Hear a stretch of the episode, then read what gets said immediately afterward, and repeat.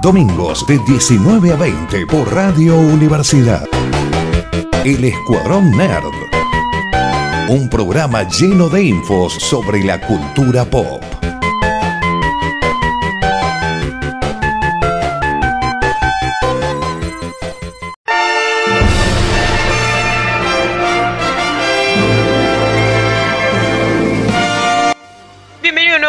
Programa del Escuadrón Nerd, edición pandemia, cada uno en su casa, cada uno encerrado. Estamos por Radio Universidad 94.7 y luego vamos a acompañar una horita con noticias del mundo nerd, del, del cine, de pelis, de videojuegos. Mi nombre es Emiliano y me acompaña señorita Noelia Martínez. Hola Emiliano, ¿cómo estás? ¿Todo bien, vos? Bien aquí, dibujando manos. Dibujando manos. Ah, qué bueno. O sea, ¿la, la dibujas a la mano o estás dibujando una mano? ¿Dibujando sobre la mano o a la mano? Estoy dibujando manos. Mano. Ah, no sobre bueno. mi mano, manos. Ok, ok, eso tiene más sentido. y también nos acompaña el señor Sebastián Richard, o Coyote. Sí, sí, sí, aquí desde mi linda casa con una pachorra tremenda el día de hoy, pero bien, bien, bien, por suerte. Sí, Sí, pasa. sí, sí, Como debe ser. Como debe ¿Estás ser. dibujando manos también, Coyote? No, en mi caso no estoy dibujando mano, eh, pero tengo el cerebro en remojo luego de haber aprobado mi materia complicada la semana pasada, así que mi estado actualmente es el de contemplación universal. Contemplación universal. Mirar al vacío en posición de cuclilla y llorar. Así, pero relajado. ¿Se llora relajado o nada? Se llora relajado, tal cual como dice no, esa, esa satisfacción única. Está bien, está bueno. No, eh, vos no tenés noticias del, del mundo de hoy para ir iniciando este programa. Por favor, no nos hagas llorar Eh, mucho. bueno, en realidad tengo que pasar por una mala noticia. Tengo, eh, tengo, tengo tres noticias, este, tengo tres noticias cortitas y al pie. Una de ellas es que tristemente el 12 de octubre, al, al casi al comienzo del día, falleció la actriz Conchata Ferrell, que muchos dirán, ¿y quién es esa mujer? Esa Sí, yo la es conocía una por otro grosa, nombre. es- Sí, vos, le dijiste, vos, le- vos la conocías por mal, o sea, el, el nombre le decías mal. Sí. ¿Sabes qué me sorprendió saber de que ella es una actriz de reparto, pero literalmente su carrera fue de ser actriz, actriz de reparto, nunca tuvo ninguna, este, ningún papel principal y es la amada y queridísima Berta, por la cual fue nominada y creo que ganó premios este, Emmy em, por hacer de Berta en la casa de, lo- de Charlie, de Charlie and the Two and a Half Men. 12 años estuvo haciendo ese personaje, ese personaje que más tiempo estuvo haciendo. Y bueno, por su trágica muerte, que no especifican de qué, pero bueno, este, falleció y su manager fue el que dio la noticia. Ella estuvo en películas como Ellen Brockovich, y la, una de las últimas que hizo creo que fue Krampus. Mystic Pizza fue una de las películas donde ella salió, y en esa película Mystic Pizza este, se hizo famosa una pequeña actriz que nadie conoce en el mundo, que se llama Julia Roberts. Ah, Este, Y ella también, ella también trabajaba ahí, pero me sorprendió saber que ella estuvo en tantísimas películas. Eh, la verdad que bueno, Chuck Lorre fue el que dio el comunicado para la CNN a través de la Warner. Y bueno, dice que fue, el- fue una gran amiga, fueron muy amigos este, hasta el último momento. Este, to- conocida como Chatty, 12 años, dice, de altibajos y de muchas, de muchas este, satisfacciones. El que me sorprendió mucho, que me, me- me hizo, este, me puso triste o por lo menos me conmovió fue el mensaje de John Cryer, que es el Alan. Alan. Eh, eh, bueno, dijo que era un hermoso, sí, Alan, un hermoso ser humano, este, eh, dice, Berta tenía el exterior brusco, dice, pero tenía una, una gran calidez y gracias al personaje que es Chatty, que lo- logró hacerlo maravilloso y que fue amado por muchos fans alrededor del mundo. Así que no, él estaba, él estaba verdaderamente este, devastado por la noticia porque también fueron, se, se hicieron muy grandes amigos. Y sorprendentemente, o no tan sorprendentemente, el mismísimo Charlie Sheen salió a decir de que fue una absoluta dulzura, una profesional consumada, no, no hubo profesional como ella, y una gran y genuina amiga. Así que evidentemente sí hizo que Charlie Sheen salga de su estupidez a comentar, evidentemente la mina era una grosa. Trabajó en, en tantísimas películas, inclusive estuvo en, en Edward Scissorhands, películas que ganaron el Oscar, y ella siempre fue, ella es, eh, y fue hasta último momento de su vida como actriz de reparto, nunca fue este, más que, que eso, como muchos otros actores de Estados Unidos, que vos los, vos los conoces, tu cara te- la cara de ellos te suena, pero bueno, porque son Sí. actores de reparto. A mí me pasó que yo la vi en Friends y en Buffy la casa de vampiros a ella. Y es como de. Esa es la misma chica de, de dos hombres y medio. Claro, suele suceder, suele suceder. Las otras dos noticias cortitas que le traigo eh, son dos cosas que me llamaron muchísimo la atención. Eh, vamos por orden de aparición. El 15 de noviembre del 2020 se estrena la cuarta temporada y hasta lo que se dijo, última temporada de la aclamada y absolutamente eh, premiada por todas partes The Crown, la gran serie que cuenta la historia de la realeza inglesa. Es una serie como una, como una biopic, pero en realidad una bioseries, que me sorprendió. Vi la, la eh, el trailer de, la, de esta temporada, salió el miércoles, creo, miércoles o martes de la semana esta que pasó. Me sorprendió porque obviamente al, ya adentrarse la reina este, Isabel a los años 80, obviamente que tenía que aparecer la primer ministro más icónica que tuvo eh, Inglaterra, que es la dama de hierro, que, es Margaret Thatcher. Y aquí no sabe quién hace de Margaret Thatcher. Gillian Anderson. Gillian Anderson. Yeah, la amo. Impresionante. Impresionante. Eh, eh, me llama muchísimo la atención y creo que más ganas tengo de verla. También va a aparecer Lady Diana Spencer. Y, bueno, yo creo que hasta ahí, creo que hasta acá van a llegar nada más. No sé si, no sé si se van a adentrar hasta los años 90, pero mínimamente son los años turbulentos de, de, la, princesa que se convirtió en princesa y reina del mundo, más o menos. Pero bueno, eh, me sorprendió muchísimo. El 15 de noviembre del 2020 se estrena por Netflix The Crown. Otra cosa que también me sorprendió mucho es saber de que Disney Pixar hace más de una semana, una semana y media, sacó en su sitio oficial de que el 25 de diciembre, solo para Disney Plus, se estrenará la última película que se llama Soul. Eso me sorprendió mucho. Es una gran movida para considerando que evidentemente Disney sacó algo de dinero con Mulan para que se manden eh, semejante película, porque no es cualquier cosa, eh, eh, y además también se juega la, la cuestión esta de y si lo estrena en el streaming, ¿qué va a pasar? No va a competir para el Oscar, no sé, eso es lo que no sabemos. Tal vez lo pongan en algunos, eh, en algunos este, cines limitados como para que pueda entrar en la contienda. Pero Soul se va a estrenar el 25 de diciembre por Disney Plus. Soul es la historia de, de, una persona que anda por la vida, que tiene un pequeño accidente cuando sale de su casa. es una persona que anda por la vida hasta que ya no. Hasta que, hasta que tiene un accidente que hace que se encuentre en un mundo en donde él es una suerte de. Primero es una suerte de vocecita en, en la inmensidad de la nada. Y después hay otras vocecitas que le hablan, muy graciosas por cierto, y que le dicen: sos un alma.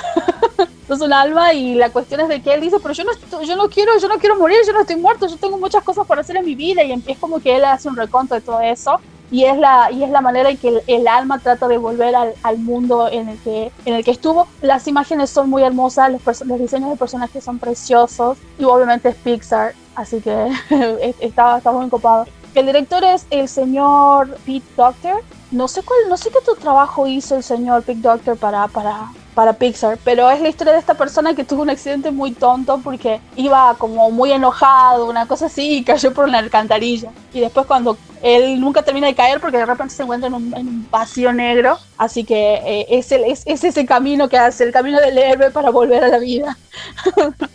ah, está, bueno, me llama mucho la atención. El tipo este estuvo metido, Pete Doctor, estuvo metido en Monster Incorporation, en App y en Inside Out. Ajá, bueno, mira, Sí, es, como se está robando a sí mismo con lo de Inside Out, porque una forma de vender esta peli es de viene de la misma casa donde ¿qué pasaría si los juguetes tuviesen sentimiento? ¿Qué pasaría si los animales tuviesen sentimiento? ¿Qué pasaría si los monstruos tuviesen sentimientos? Luego pasamos a ¿qué pasaría si los autos tuviesen sentimientos? Y la última de ¿qué pasaría si los sentimientos tuviesen sentimientos? Sí, es un Inception tremendo de Pixar, te juro. Yo creo que las voces, eh, el reparto que tiene esta película, gente, es impresionante porque se encuentra el señor Jamie Foxx como la voz creo que del personaje principal, así que saben que va, a estar Está Tina Fey, eh, Felicia Rush, Rashad. Está Graham Norton. Sí, sí, sí, Graham Norton. Y el señor David Diggs, tal vez este, no, no es muy conocido para nosotros, pero es una gran, gran, gran estrella de una pequeña obra de Broadway que se llama Hamilton. Y el chabón se hizo muy, muy, muy famoso. Así que bueno, que por cierto Hamilton también está en streaming en Disney Plus, pero el personaje principal lo hace nada más y nada menos que el señor Jamie Foxx. Lo que me llama mucho la atención de esta película es que averiguando de ella, la música de esta película la hace Trent Reznor, que por si no lo saben es el frontman y vocalista y escritor de Nine Inch Nails, banda que inspiró a Marilyn Manson para salir Ah. al mundo. Ok, estaba, totalmente perdido, ¿no? No tenía ni idea de quién era nadie. Trent Reznor es un grosso y junto al señor Atticus Ross, ambos hicieron la banda sonora y la música para una película chiquitita que nadie conoce que se llama The Social Network, por la cual ganaron un Oscar. Repiten, Es, es esa repiten- con. Sí, es esa con el. Sí, sí, la vi yo a esa película. Muy buena. ¿Cuál? The Social Network. Social Network, sí. Contame Sí, más es detalles. genial. Es genial. No, no, no, anda a La verla, anda a cuestión, verla. es de que, la cuestión es que esta, este dúo de, de- de músicos, eh, que bueno, no sé qué onda con Nine Inch Nails, eh, pero bueno, este dúo de músicos no tan solo están ellos, sino otro personaje que Emiliano se va a sentir muy, muy contento con esto, que si, si, si es fanático como yo, porque no sé qué lo sos. El otro compositor y hacedor de la música de esta película es none other que el señor John Batiste. ¿Vos sabés quién es él? Capaz que por el nombre vos decís, no, no tengo idea. No, el nombre es como de ajá, pero no le, no le puedo poner una cara o, o una canción. Y si te digo que hace la, la musiquita y, y interactúa con un pequeño Oh, ya sé quién es. Colbert, Sí, el que toca el piano. Sí, es copadísimo. bueno, ese, eh, el señor que toca el piano tiene, no sé, tiene, yo creo que estudió en Juilliard, no sé si tiene un doctorado o tiene un magíster en música, eh, tocó con Stevie Wonder, Willie Nelson, Lenny Kravitz, Ed Sheeran, es director del, del Museo Nacional del Jazz en Harlem. O sea, es un grosísimo, así que yo me puse re contento por esto. Yo digo, no puedo creerlo. Lo amo. Además, él estuvo, eh, es, es un ferviente activista por el, life, por el Black Lives Matter. Y este, aparte es un grosso, las interacciones que tiene con Steven Colbert, es, es un genio. Así que él es el otro que hace la música para esta película, que va a estar muy interesante. Se va a estrenar el 25 de diciembre para Disney Plus. Si es que llega a la Argentina ese servicio de streaming, posiblemente lo podamos ver. Así que bueno, estas son las noticias rapiditas. Y lo otro que le quiero contar es que bueno, finalmente se estrenó un- una serie que yo hace mucho, yo les venía contando que estaba muy, muy, muy contenta, que bueno, ustedes saben que a mí me gustan las, las cosas de terror, las cosas que son así, los slasher y todo ese tipo de, de contenido alocado. Se estrenó la, la The Haunting of Blind Manor o La Maldición de la maldición de Blythe. La verdad que es una serie maravillosa. La vuelve a producir el productor Mike Flanagan para Netflix, que ya hizo películas como películas geniales, como por ejemplo Absten- Absencia, of Oculus, Hush, Before I Wake, Ouija. Bueno, Ouija no es tan buena, pero con esa se dio a conocer porque estaba bastante bueno la manera en que él hizo el marketing. O sea, es un tipo que hace películas de terror. Una película de él que le recomiendo que está en Netflix que se llama El juego de Gerard de Gerald's Game, eh, basado en un cuento corto del señor Stephen King. Es maravillosa, se lo, recomiendo junto con Hush, eh, que creo que también están las dos en Netflix. Esta serie es la continuación, por así decirlo, de la eh, The Haunting of the Hill House, of Hill, of Hill House. Es un, eh, también basada en una novela, más o menos basada en la novela de Henry James, que se llama The Turn of the Screw, de 1898. Es una novela oscura de fantasmas, pero esta serie, si bien es cierto, tiene cositas que lo pueden hacer saltar. No es ese tipo de, de, de salto, de ese jumpscare, esos baratos en donde oh, te hace asustar porque sí o por la nada misma. No, son son nueve episodios de una hora cada uno, maravillosamente llevado, con una historia preciosa. Hay momentos, le- les juro que yo lloré, pero no, no por el hecho de el terror, sino porque está muy bien construido los personajes, la historia que cuenta. Es maravilloso, chicos, no tiene desperdicio. Para aquellos que les gusta un poco el terror y para aquellos que no, créanme que es una gran historia. Yo creo que es superior a la de Hill House en, en la cuestión de la, co- contar una historia y los personajes. Hill House es maravillosa, es maravillosa. The Haunting of Hill House, eh, la maldición de, de Hill House. Para gente valiente, o sea, en realidad no valiente como Coyote y como yo, ¿también las recomendás? Totalmente, totalmente, porque tiene, tiene, cuenta una historia y hay ciertos aspectos de la historia que capaz que sí es como, ¡ah! pero no, no, no es esa cosa de terror barato que te muestra cosas así porque sí, sino que te va contando una historia de fantasmas, pero que fa- eh, cada fantasma tiene una razón de ser y una explicación, un contexto y una historia. Es maravilloso, chicos. Verdaderamente la recomiendo para aquellos que no les guste el género, porque se van a sorprender, porque es una historia muy bien contada, está hermosamente contada. Eh, repite muchos eh, actores de la primera, de The Haunted of Hill House. Hay actores nuevos, pero impresionante, chicos, impresionante, totalmente recomendable. Yo lo vi en un fin de semana, no podía dejar de verla, pero es hermosa, la, es hermosa, hermosa. Pueden verla tanto en inglés como en español y no pierde nada, es muy linda. Así que bueno, esa es mi recomendación para esta semana de The Haunting of Bly Manor, que ya está en Netflix, basada en, en unas novelas y algunas historias de Henry James, un escritor del siglo pasado, pero hermosa, la verdad que es sinceramente hermosa, me sorprendió y era lo que yo esperaba, la verdad. Así que eso es lo que le traía para esta semana, queridos niños. Muchas gracias, ¿no? ¿eh? Igual me da miedo. Sí, somos dos. no, pero otra cosa que tiene este director es que deja fantasmas en algunos lados de ciertas escenas, que es como que vos después vas a buscarlos. Les, les juro que es como... Hay que buscarlos, porque están, a pesar de que capaz que pasa alguna cosa adelante, pero hay ciertas cosas que aparecen ahí en la toma y eso lo hace genial. Los fans volvieron, se volvieron locos cuando después salieron y dijeron, ¿viste tal cosa en tal escena en The Hill House? Y yo dije, no, no puedo creer, entonces estaba viendo bien, sí había algo ahí. Había, no era una mancha en mi tele. Tienen que verlo, tienen que verlo.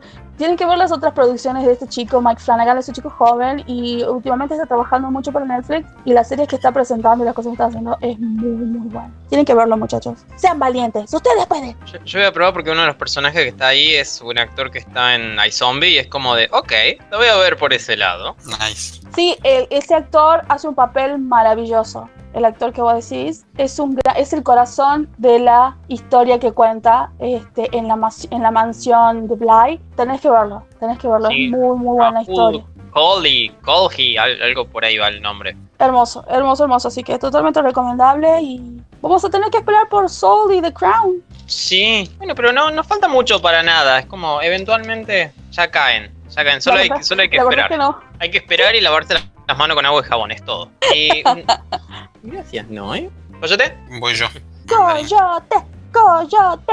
Para no perder la costumbre de traer novedades del mundo de videojuegos, por supuesto, les traigo novedades. Y es que Sony ya publicó el tráiler oficial de la película Monster Hunter, esta película que va a salir inspirada en el videojuego y protagonizada por Mila Jovovich, quien es curiosamente la esposa del director. Eh, sí, que vienen de Resident Evil ambos. sí, sí, sí, sí. La semana pasada nos, dieron ese teaser donde no mostraban nada. Exactamente, Nada. bueno. Desierto. Exactamente, bueno, ya, ya hay un tráiler oficial más eh, larguito, un poco más larguito, de dos minutos y medio, para que lo vean. La verdad que se ve muy lindo, la estética es muy fiel al juego, sobre todo los monstruos, los que nos mostraron, y la ambientación.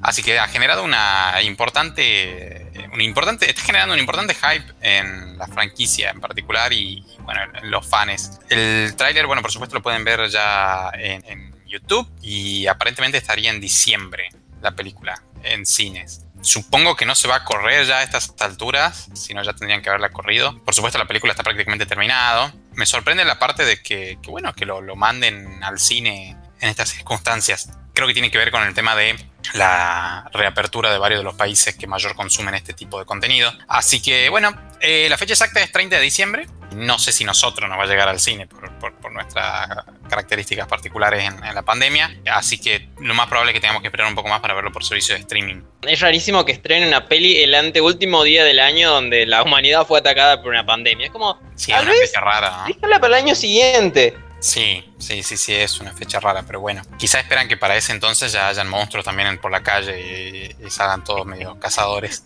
Y sea un tutorial de cómo sobrevivir. Sí, totalmente. Y siguiendo con trailers, Ubisoft largó un tráiler nuevo de Assassin's Creed Valhalla que llamó Deep Dive, lo que significa una inmersión profunda, que nos muestran un adelanto, más adelantos referidos al nuevo videojuego que está próximo a, a- a salir. Este videojuego donde pasamos de tener asesinos silenciosos a vikingos súper enfurecidos y con dos hachas en las manos.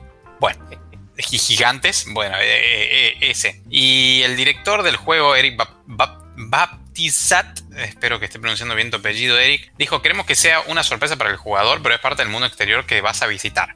y trató de no dar mayores detalles al respecto del juego más allá de lo que se ve en el tráiler. Están tratando de crear un hype importante.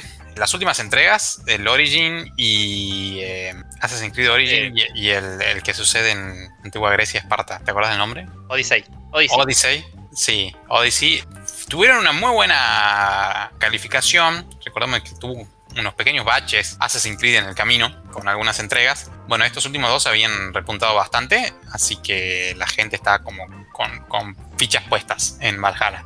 Es la saga de uno funciona, uno es un desastre, uno funciona, uno es un desastre. Sí, van alternando, ¿viste? Como para que no te confíes. Es como Windows. Sí.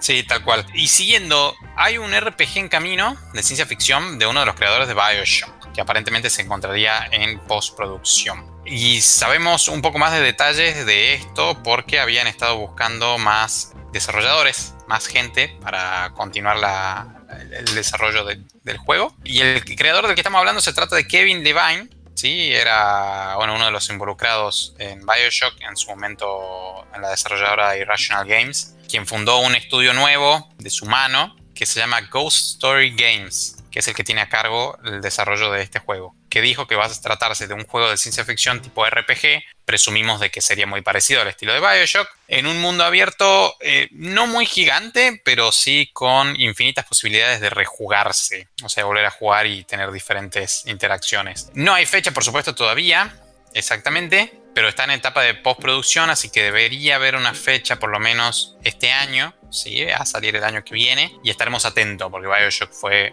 una de las mejores eh, franquicias o saga sí, de RPG de ciencia ficción. Y siguiendo con RPGs y ciencia ficción y del estilo, tenemos The Outer Worlds, este videojuego que yo intenté jugar durante cuatro horas, no me terminó de enganchar, pero que por algún motivo siento la necesidad de volverle a dar una oportunidad en algún momento, que hace muy poco había largado un DLC nuevo, bueno, ahora se rumorea de que podrían estar trabajando en una secuela del juego, completamente nueva. Bueno, secuela continuación, pero un juego nuevo, no un DLC. Y viene, el rumor viene de la mano de eh, un Twitter de un analista eh, de Nico Partners, una empresa ligada a este tipo de, mundo, que dijo, eh, respondió a un tweet de Eurogamer. Eurogamer es también esta suerte de portal de jugadores, de periodistas, que eh, Eurogamer había anunciado de que The Outer Worlds estaba por llegar a Steam próximamente. Recordemos que actualmente contaba con exclusividad Epic y Microsoft, sus tiendas. Bueno, está por llegar a Steam. Lo había anunciado Eurogamer y Daniel Ahmad respondió el tweet diciendo de que lo último que escuchó acerca de la franquicia de Outer Worlds era de que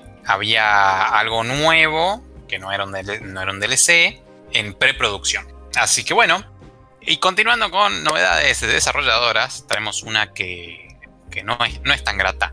En el programa anterior les habíamos adelantado de un conflicto en Activision Blizzard, en la sucursal francesa, donde estaban recortando puestos de trabajo a diestra y siniestra, algo que venía haciendo Blizzard hace rato, no solamente en la división francesa, sino también en otras oficinas globales. Y a raíz de esto, de lo último que, que hablamos en el último programa, que si no saben de qué estoy hablando, les recomiendo que vean, pues vayan a escuchar el programa anterior, los empleados, eh, esta gente que está afectada, llamaron a una huelga para esta semana. La huelga ya, ya transcurrió, habían llamado para el 14 de, de octubre, lo que llevó a una investigación de la CSE, que es el Comité Social y Económico allá en Francia, y se emitió una droit d'alerte, si es que se pronuncia así, droit d'alerte, que es una, una advertencia, un derecho de alerta, la, traducción literal, y se inició una investigación por parte de la CSE, de este el Comité Social y Económico,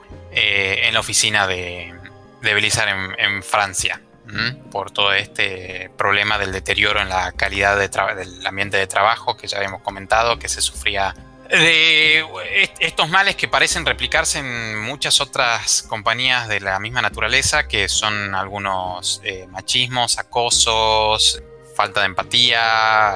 También los invito a que vuelvan a escuchar esa descripción en el programa anterior. Y ahora resta ver qué sucederá con esta investigación que se está llevando a cabo en la oficina, a ver qué se determina, si es que que bueno, si, bloquean el despido o si de repente les hacen pagar una indemnización más grande. Hubo crítica también de los empleados respecto a la carta de despido de Blizzard, que ellos eh, alegaban que lo estaban haciendo por mejorar o aumentar la competitividad de la empresa, que les resultó muy raro a, la gente afectada porque ellos dicen fue un año en el que aumentó considerablemente el consumo de videojuegos y las ganancias de la empresa. Y, bueno, y es Blizzard, que poco no factura, factura bastante. Eh, así que bueno, continúa el problema y esperemos tenga la mejor solución para todos, para todos estos trabajadores principalmente. Blizzard había estado involucrado también en una cuestión medio rara con los CEOs o los cargos altos, en que de repente se había filtrado que estaban cobrando regalías muy exorbitantes y, sueldos muy desproporcionados, eh, lo cual generaba esta cosa de, por qué ganan tanto y a nosotros nos están despidiendo y que ganan cada vez más. Es como que no se condice el aumento en la, en la renta de la empresa como empresa y sus productos con la distribución de los salarios. Y en teoría ellos querían ser una muy buena compañía, como un gran parte humana y todo lo demás, como tenían esa, metieron, metieron mucho show con eso, pero mucho show. ese discurso, más que idea.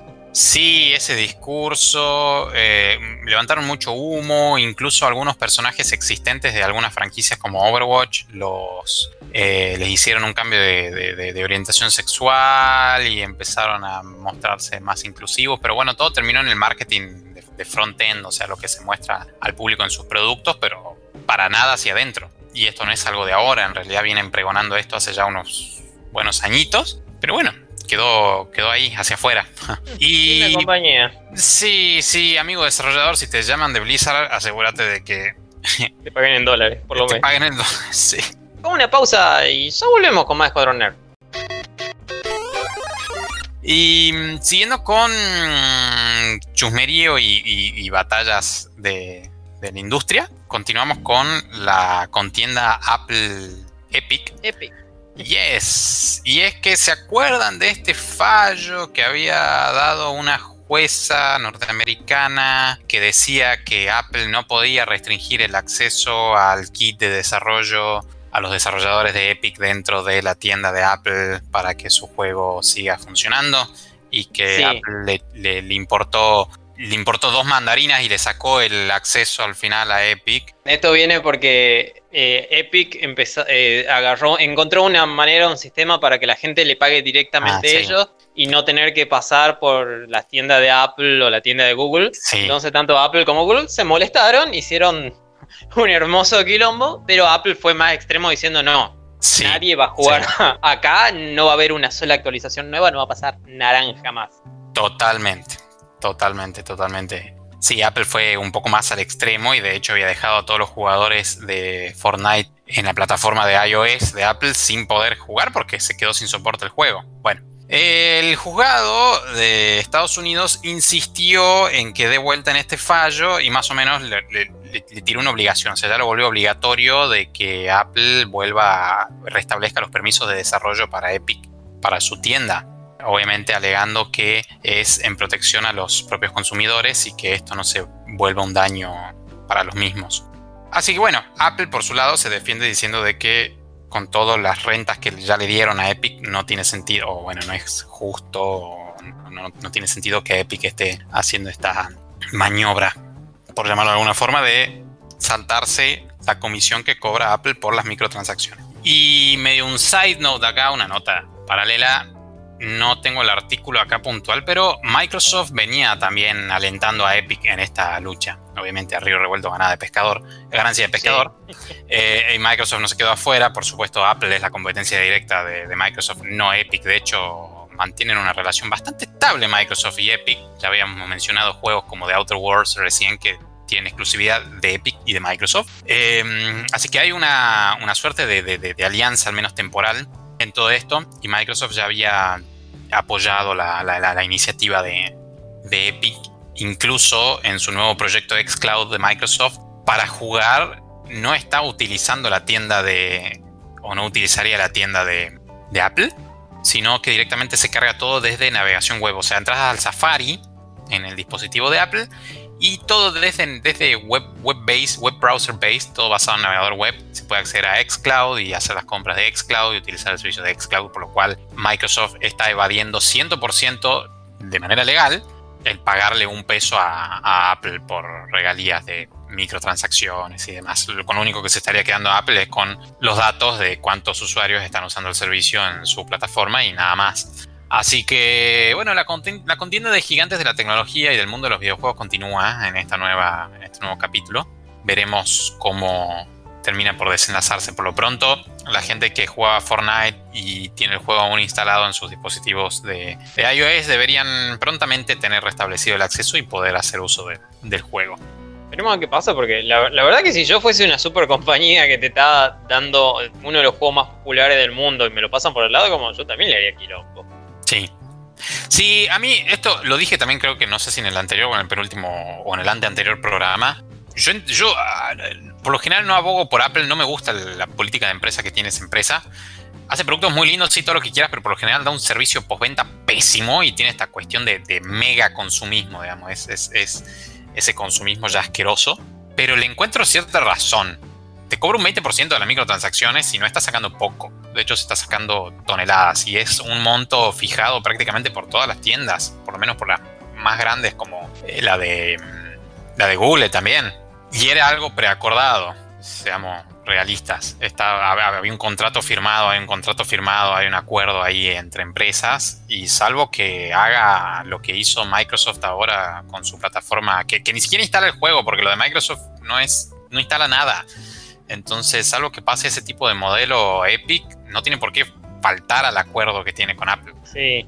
Los dos tienen sus buenos puntos, pero me parece que Apple es el que está exponiendo lo más razonable. Había un acuerdo firmado, que encima es un acuerdo bastante estándar a, lo largo de toda la industria. Bueno, cumplilo o cambia todo tu esquema de negocio. Sí, sí, la, verdad que deberían haber encontrado otra manera de, hacer eso, creo. No sé. Estamos hablando de dos compañías multimillonarias que están peleando por, por varios millones. Sí, sí. Por, de un juego que es gratis. Sí, un juego que es gratis, que bueno, la gente se mata comprando pavos. Así que, que bueno, espero hayan disfrutado de mi columna de videojuegos y chimento de videojuegos. y chimento. Muchas gracias, Coyote. Yo le vengo a contar primero cosas de que vuelven, que vos decías, ¿qué? ¿Eso? ¿De verdad? ¿Posta? Y sí, hay mercado para eso, hay mucha gente que le gustó. Esto, honestamente, a mí me pasa un poquito, no por arriba, no por la vereda del frente, sino por, por otro país directamente, que es Dexter, una serie del 2006, que terminó en 2013, tuvo que ocho temporadas, que era un técnico forense que ayudaba a resolver crímenes o contaba esa parte de día y tenía su segundo trabajo que era ser asesino serial. Ah. Era, sí, es una linda serie. Es como, ¿cuál es tu trabajo? Y técnico forense o vigilante. y asesino serial. Hubo ocho temporadas. Sí, la, verdad, muy, como eso dicen en LinkedIn. Y tuvo ocho temporadas. Estaba inspirado en novela de Dark eh, llamada Darkly Dreaming Dexter de Jeff Lindsay, que trataba de esto aparentemente creo, por lo menos, que el show fue, la serie fue muchísimo más famosa, que tuvo mucha más llegada que la novela, por lo menos acá no, ni, siquiera se ve que se la novela. Sí, sé, que la serie estaba, creo que era en Fox, Universal, uno de esos estaba todo el tiempo. La, gente lo amaba, una, una serie muy querida. Iba a volver para una serie limitada de al menos 10 episodios. Fue anunciado eh, en este mes, creo que vuelve en el 2021, por una cadena en Estados Unidos llamada Showtime. Ah, no la tenía. Tampoco, la, desconozco. Estados Unidos está lleno de cadenas. Aparentemente va a volver solamente por 10 episodios en una serie limitada. Yo no sé si va a volver para terminar o no. Eh, eh, creo que el final de esta serie entre los fanáticos no era muy querido. No, no estaban de acuerdo con cómo era el final. Creo que querían que haya pasado otra cosa. Desconozco cuál fue el final. Qué difícil que es. Eh, perdón, te hago una pausa acá, pero qué difícil que es hacer finales para franquicias varias. La, verdad que sí. de finales que no, ahora me voy a incluir, nos quejamos es exorbitante. Creo que son más los finales que no nos gustan que, los que sí. Que los que nos gustan, totalmente. Sí, es que aparte hay dos razones por las que la serie termina. O porque fue ideada para que tenga esa cantidad de temporadas, mm. o porque no funcionó. Sí. Y este Dexter, desconozco en cuál de los dos lados está. sé que es uno, uno, de esos finales donde a la gente no le gustó. No, no sé si fue tan odiado como el de Lost, Mm. Pero fue uno de, no, esto no debería haber pasado así, esto debería haber sucedido de otra manera, además. Va a volver 10 episodios y yo creo que esto es un vuelve 10 episodios y la pega y tal vez tenemos una segunda o tercera temporada de, de esta nueva serie de Dexter. Mm, al estilo de lo que hicieron con The X-Files, me parece. Yo creo que va a ser algo así. Mm. Otra serie que volvió en el tiempo son Picard, que es la que solemos hablar de, de Star Trek. Que bueno, en realidad no volvió porque la serie era la de Next Generation y volvió con una nueva serie, pero el personaje vuelve, parte del elenco vuelve. Sí. Es como una vuelta encubierta. Que de hecho ya se sumaron, anunciaron varios personajes del elenco original también que van a estar en la segunda temporada de Picard, como Whoopi Wolver, que hacía Sí. de. Sí, no sé si Jordi, eh, no es Jordi el actor. Eh, sí, eh, LeVar Burton. LeVar Burton, creo que él volvía para, creo- no sé si era la segunda o tercera temporada, también el actor que hizo de Wolf.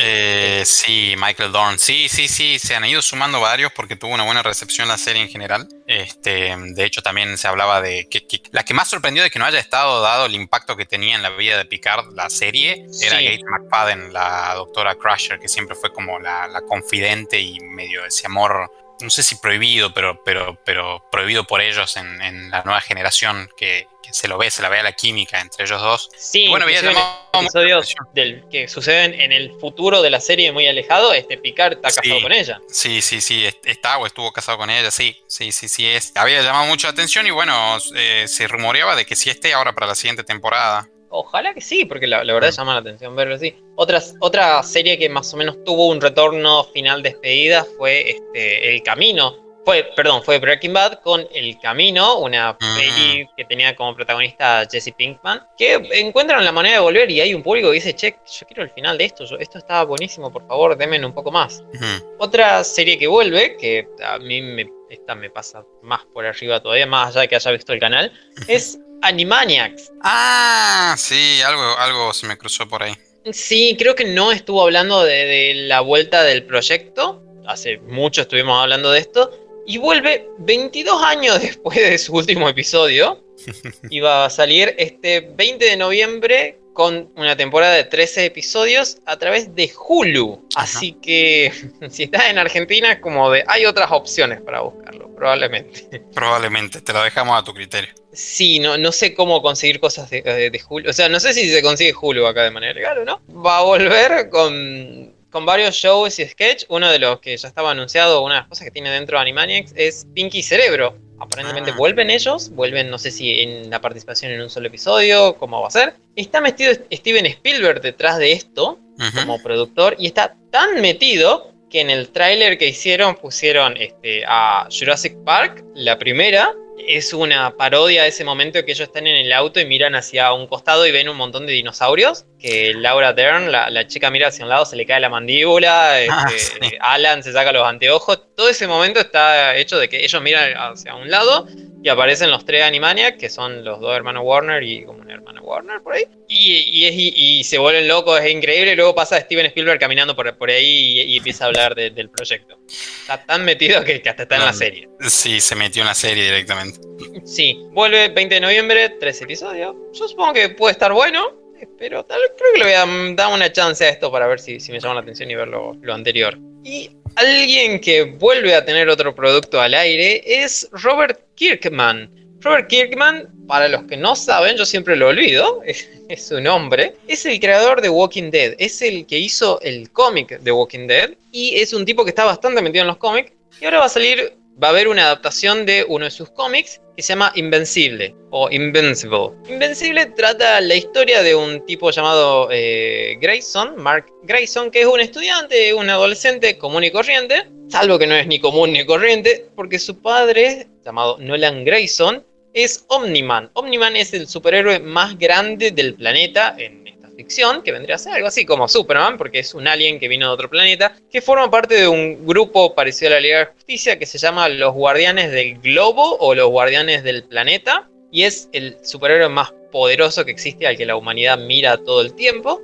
Y este padre le cuenta, che, yo, soy- yo vengo de- del espacio, soy esto, soy- te voy a ayudar a entrenar como héroe y empieza a entrenar. ¿Qué, qué es lo que tiene esta serie? Más allá de que es como una, no crítica, pero es una nueva visión al mundo de los superhéroes. Es que Omniman, en realidad, eh, no es un superhéroe que cayó acá, o sea, es toda una parodia o, inspirado en Superman, ¿no? De que viene a otro planeta, aparece en una granja, lo, lo empiezan a criar con los valores, en vez de humanos, norteamericanos. Bueno, la cosa es que Omniman es como un scout, es el que mandan antes para preparar el terreno para la invasión. Así que Omniman, o la idea de él es tener, llegar a la Tierra, ver si funciona, si es agradable o no, y luego mandar un WhatsApp diciendo chicos vengan cuando quieran, este planeta lo conquistamos rápidamente. Y obviamente su hijo está en contra de eso porque su hijo es humano y va a ser nuestra defensa. Esto va a ser una serie animada, va a salir el año que viene, y va a salir originalmente este año, pero va a salir el año que viene por Prime Video y van a ser 8 episodios, por lo menos la primera temporada.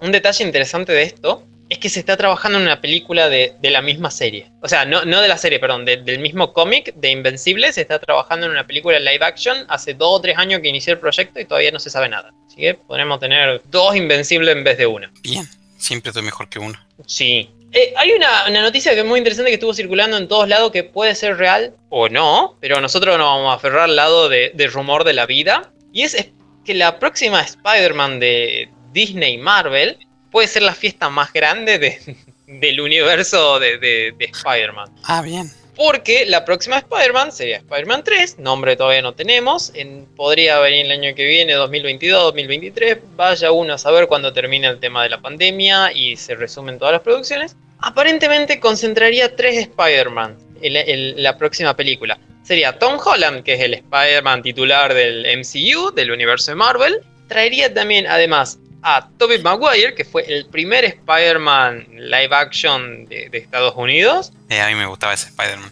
Sí, que tuvo tres películas con Sam Raimi. Las dos primeras fueron realmente increíbles. La tercera mm. como de, bueno. Y luego está el Spider-Man de Andrew Garfield. No me acuerdo quién la dirigió. La primera peli está bastante buena, salvo que Peter Parker, que es un HDP y no es el Peter Parker con el que todos nos identificamos. Y la segunda es horrible. Aparentemente están trabajando en esta idea de el multiverso, que sería abierta la puerta del multiverso. La, idea esta que existen un montón de realidades donde tal vez el mismo personaje sufre diferentes historias. Por ejemplo, un, Spider-Man es malo, o Spider-Man usa un traje, o Spider-Man está hecho de un montón de arañas que creen ser, creen, creen ser este, Peter Parker. Eso es una realidad, es rarísimo. No, no tenías. Sí, no, es rarísimo todas estas realidades, de alguna manera se tocó la puerta, se, se abrió con Spider-Man Into the Spider-Verse, que es la primera peli que toca el Spider-Verse. Dentro del universo Marvel, donde existen muchas realidades, hay una donde están todas conectadas que son el universo del Hombre Araña. ¿Por qué? Porque a Stan Lee le encantaba esto y creó muchísimos mm. personajes y, encontró la manera de unir todas las historias como para que todos los Spider-Man de, de todas las realidades eventualmente se conectan.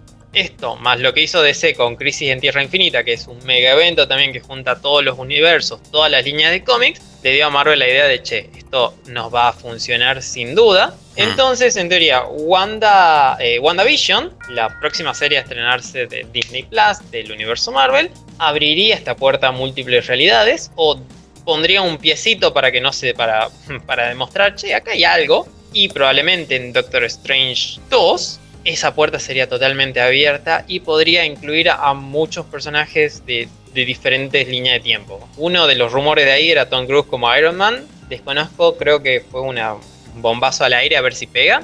Pero lo que estaba anunciado es que tanto Tobey Maguire como Andrew Garfield ya firmaron contratos diciendo yo voy a estar en la próxima peli de Spider-Man. Y tendríamos a Tom Holland siendo el Spider-Man de esta realidad, a Tobey Maguire siendo el primer Spider-Man, Andrew Garfield el segundo. Además tendríamos a Electro, interpretado por Jamie Foxx, el mismo actor de Soul. Está confirmado porque había eh, leído otra, otro artículo que decía de que al final no lo iban a agregar. El, el rumor, las cosas creo que le corrió el mismo.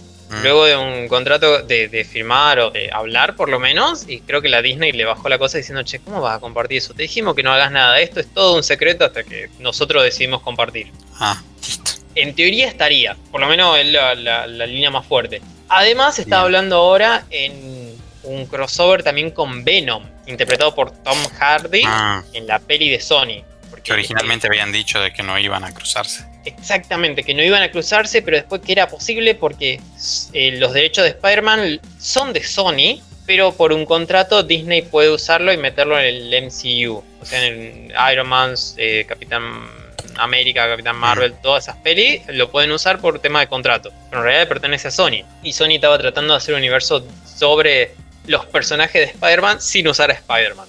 Puede ser una gran fiesta. Bien. O sea, la, gente, la gente, le vamos a tirar el dinero a la pantalla, así que por favor que lo hagan. Yo sigo esperando el Snyder Cut. Sí, totalmente, el año que viene, en teoría. 2021, 6 horitas, 4 episodios. Eh, sí, cuatro, dividido en 4 episodios. Pues está buenísimo. Espero que esté bueno. Esperemos, esperemos. Y lo último que les traigo son los videojuegos gratis de esta semana. Eh, Epic Games nos trae dos videojuegos gratis esta semana, que es desde el jueves 15 hasta el jueves 22 de octubre. Van a estar totalmente gratuitos. Hay que ir, canjearlos y ya está. Es hermoso, nos sirve, queda para siempre. Que son Kingdom, que es un, como una simulación, eh, perdón, es un juego de simulación sobre construir un reino una estética pixelar totalmente indie, parece muy interesante, donde hay como que hay que luchar, tenés un montón de personajes codiciosos, deseosos de monedas de oro, igual que el que jugaría en este caso, está concentrado en la estrategia y es un juego de single player, es de un solo jugador, puede estar muy bueno, puede gustar, tal vez no. Eh, por la crítica lo, lo, quiere bastante, vendió casi 4 millones de copias en los primeros 3, 4 años. Puede estar bueno. Yo recomiendo que mínimo vayan, lo canjeen y después lo usen si quieren o no. El próximo juego es, eh, me, es un poco difícil de, de vender porque es realmente muy bueno. Lo estuve jugando un poco bastante y me, dio muchísimo miedo. la verdad que está, buenísimo. Se, llama Amnesia, A Machine ah. for Pigs. Sí, Sería como máquina de cerdos, máquina de matar cerdos. Ya te digo cuál era la traducción oficial de este juego. No tiene traducción oficial este juego. Ok, se la damos nosotros. Se la damos nosotros. Sí, como sería la máquina de cerdos o la máquina para cerdos. El matadero, algo así. El matadero podría ser. ¿Cómo se llama un matadero de cerdos? ¿Se llama igual? ¿Matadero? Sí. canchodero. Cerdero. Cerdero, el cerdero. Es un juego survival horror, o sea, tenés que sobrevivir y hay horror en todos lados. Sobrevivir al horror. Sí, es una secuela del juego Amnesia de Dark Descent mm. o el Descendiente Oscuro, supongo que sería. El Descenso Oscuro. El Descenso Oscuro, perdón. Eh, es, es, una saga muy interesante, muy bueno. Creo que yo estaba jugando al primero, perdón, no estaba jugando. Que tenías estás perdido en una mansión, no recordás muy bien quién sos, qué estás haciendo ni por qué estás ahí y tenés que sobrevivir y escapar y tenés una cosa que mientras estás en la oscuridad, tu cordura se va desvaneciendo y cuando estás en la luz estás bien. Pero ah, no siempre hay luz natural, entonces tenés que alejar las tinieblas con linternas, antorchas, lo que sea. Pero eso se consume rápidamente, entonces tenés que saber este, administrar el tiempo de oscuridad, luz, oscuridad, luz para poder ver, moverte y no quedar loco y perder el juego. Tenés muchos enemigos y tenés que encontrar alguna manera de, evitarlos sin luchar o, luchando contra ellos a través de, del propio mapa, encontrando maneras. O sea, no es como, no sé, no es un Half-Life que tenés un arma y le empezás a disparar al, al monstruo, no. Claro. Tienes que sobrevivir de alguna manera está muy bueno, recomiendo que lo, lo canjeen, lo jueguen, es un gran juego de terror, es muy terrorífico, para mí por lo menos, esa ansiedad de, ¿el monstruo está ahora? No, no está, sí está, no, no está, es así, cada vez mm, es enorme. Recomiendo, los juegos anteriores son en epicgames.com, lo pueden encontrar. Hay otra cosita gratis, una en Steam, que Steam tiene hasta el lunes 19 de octubre, así que hay que canjearlo rápido. El Sonic 2 totalmente gratuito en su página tienen que entrar en Steam, lo canjean y lo pueden jugar y bajar cuando quieran y les queda gratis de por vida. Van a Steam. Steam no está dando este, Sonic y además hay oferta de otros 3, 4 juegos de computadora totalmente gratuitos para celebrar los 60 años de Sega, que este año llegó a sus Sega. 60 sí, muchas gracias. los efectos me, son Me ahorraba buscar el efecto especial. Hay uno de los. Eh, tiene cuatro juegos gratis. Uno es Street of Kamurocho. Ah, ok. Que es como un Street of Rage, que es básicamente un, pelea contra todo el mundo en una calle, avanzando y, pasando por diferentes niveles, usando los personajes de Yakuza, esta franquicia japonesa que hablamos que va a tener una peli live action. Sí. Que es, es una especie de tributo a las dos franquicias de Sega Está hecho en 16 bits y va a estar gratuito desde el 17 al 19 de octubre. Y otros juegos que van a estar gratis son el Golden Axe Reborn, que es un juego bastante nuevo de algo que ellos llaman, em, no es 3D, tampoco es 2D, es 2.5D, que, que, es casi en el medio, que es también camina por un lado, va destruyendo un montón de enemigos. va a estar gratis el 18 de octubre. Y el último juego que va a estar gratis es Endless Zone, que va a estar gratis entre el 16 y el 19 de octubre. Ah, y Armor of Heroes, que va a estar gratis hasta el 19 de octubre. Estos cuatro juegos, y puede que haya más en el medio que vayan a salir o sean sorpresa, van a estar gratuitos en estas fechas. Hay que ir entrando, 16 de octubre, 17, 18, 19, buscar las cosas gratis que tiene Sega. Lo, lo negativo, lo que tiene aquí de, de llamativo, es que están gratis para descargar en el momento, para canjearlos, descargar en el momento y después guardarlos ya este, descargados porque después van a dejar de estar gratis. No es exactamente un regalo por siempre, es más un regalo de descargalo Ah, y no lo, y no lo elimines. Y Listo. mientras tanto vas a poder jugarlo por todo el tiempo que quieras. Bien. Así que, bueno, esas fueron mis, mis noticias de- del mundo nerd, del mundo de videojuegos. Y eso ahora el- son, son unos nerds informados para esta semana. Sí, sí, para esta semana que comienza o para esta semana que terminó, depende cómo lo vean. Sí. Pueden encontrar este programa y otros que haya pasado, quieran volver a ver, en YouTube o en Spotify o en iBooks o en iTunes. Nos pueden encontrar como el Escuadrón Nerd. Están todos los programas subidos. Y en las redes nos pueden encontrar en Facebook, Twitter como el Escuadrón Nerd. O si no en Instagram como el escuadroner.pr. Y entrevistamos a Plus Minute Crew, que es un estudio de desarrolladores de videojuegos de Tucumán, que están haciendo un juego de terror para realidad virtual. Entrevistamos a la cosplayer tucumana Eu- Eugenia Moyano, que hace un montón de cosplay y hace puede hacer encargos, hace prop maker. A Pablo Frías de Rolling Code School, una escuela que te enseña a, a programar, a crear aplicaciones, páginas web. También a Paula Drag, que es una artista tucumana, que hace tatú además y de un montón de arte linda. Y la última semana estuvimos entrevistando a Lula Entintada, que también es otra artista que tiene este, un, un espacio y enseña y hace un montón de cosas lindas. Que síganos, vean entrevistas. Que bueno, lo estamos viendo, que la fuerza te acompañe. Chao. Vida y prosperidad. Nos vemos la semana que viene. Adiós.